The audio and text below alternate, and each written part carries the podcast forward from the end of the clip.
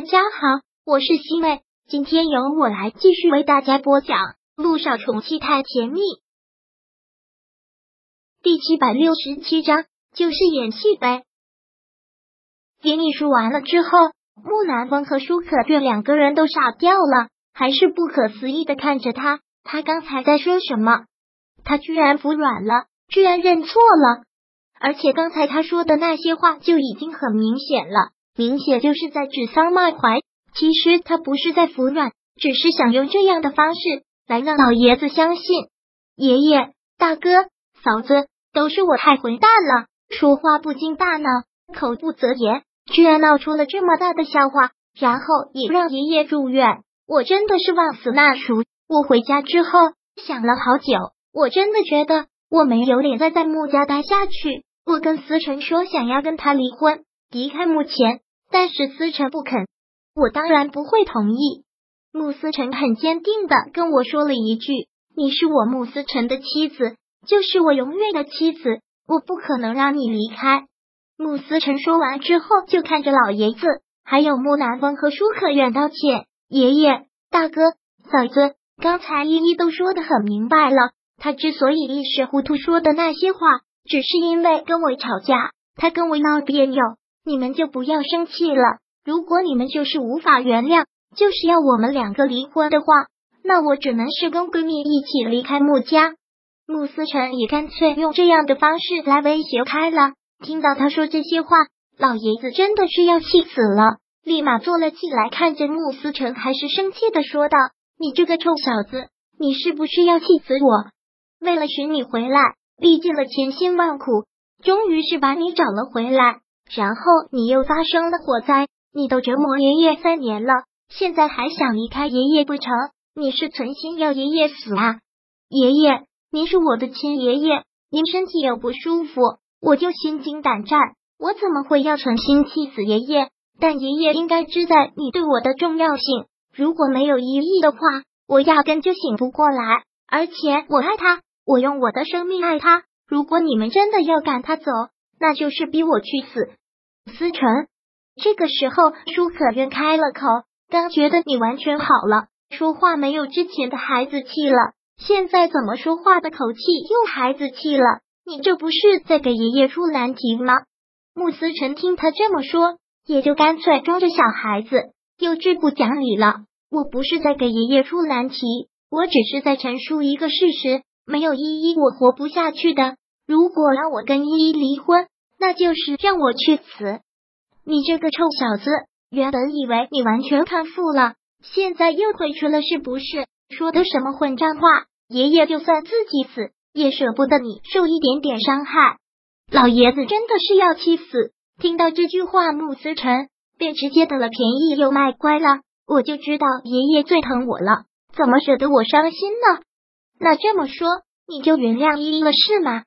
老爷子真的是被他说的没有办法，只能是将这个问题给丢了出去。这件事情不是我说了算的，涟漪伤害的是你哥哥和嫂子，要不他们两个原不原谅我无所谓。要是你哥哥嫂子不原谅，那我也没有办法。听到这个，涟漪直接向两个人道歉，说道：“哥嫂子，是我说话太过偏激了，我肯定是脑子抽风了才那么说的。”那个时候正在跟谁在闹矛盾，完全是没有理智的。我实在是太抱歉了。对于他的抱歉，木南风和舒可远都知道是怎么回事，不过就是扮猪吃老虎。可老爷子在，要是不原谅的话，显得他们小气；要是真原谅的话，又会让自己觉得热情。依依，我们也想原谅你，但是你说的那些话实在是太过分了。你那已经构成了诽谤。他们两个是亲兄弟，蓝风在思成身上付出了多少心血，这些我都看在眼里。明天要说的话实在是太让人寒心了。舒可月那种情绪里，觉得自己特别的委屈。涟漪心里冷哼了一下，但是表面上也是特别抱歉的样子。嫂子，我知道我说的那些话特别伤人，你们生气也是应该的，但你们就看在我也是关心思成关心。则乱头脑混乱的份上，大人不计小人过吧？那你问米南风吧，反正你伤的是他的心，我心里是肯定很膈应的。穆思辰又看向了穆南风，说道：“哥，我知道你特别的生气，如果不是特别生气的话，你也不可能说出要走法律程序这样的话。但依依真的是知道错了，哥，您就不要再生气了，我以后会跟依依慢慢的跟你赔罪的。”穆思辰这么说了，好像已经把他堵到了一个死胡同里。穆思辰是老爷子最爱的孙子，刚才也明显看得出来。老爷子已经耳根子软了，他又是在强硬，反而是对自己不好。木南风长长的吐了口气，说道：“依依，我不是要跟你计较，是你说的那些话实在是太过分。我怎么可能会去看思成？你怎么会有那么多可怕的想法？如果你真是这么想我的话，我们还生活在同一个屋檐下，这本身就是一件很可怕的事情。”林毅听到了。这里也很小孩子似的嘟起了嘴，然后向穆思辰求救。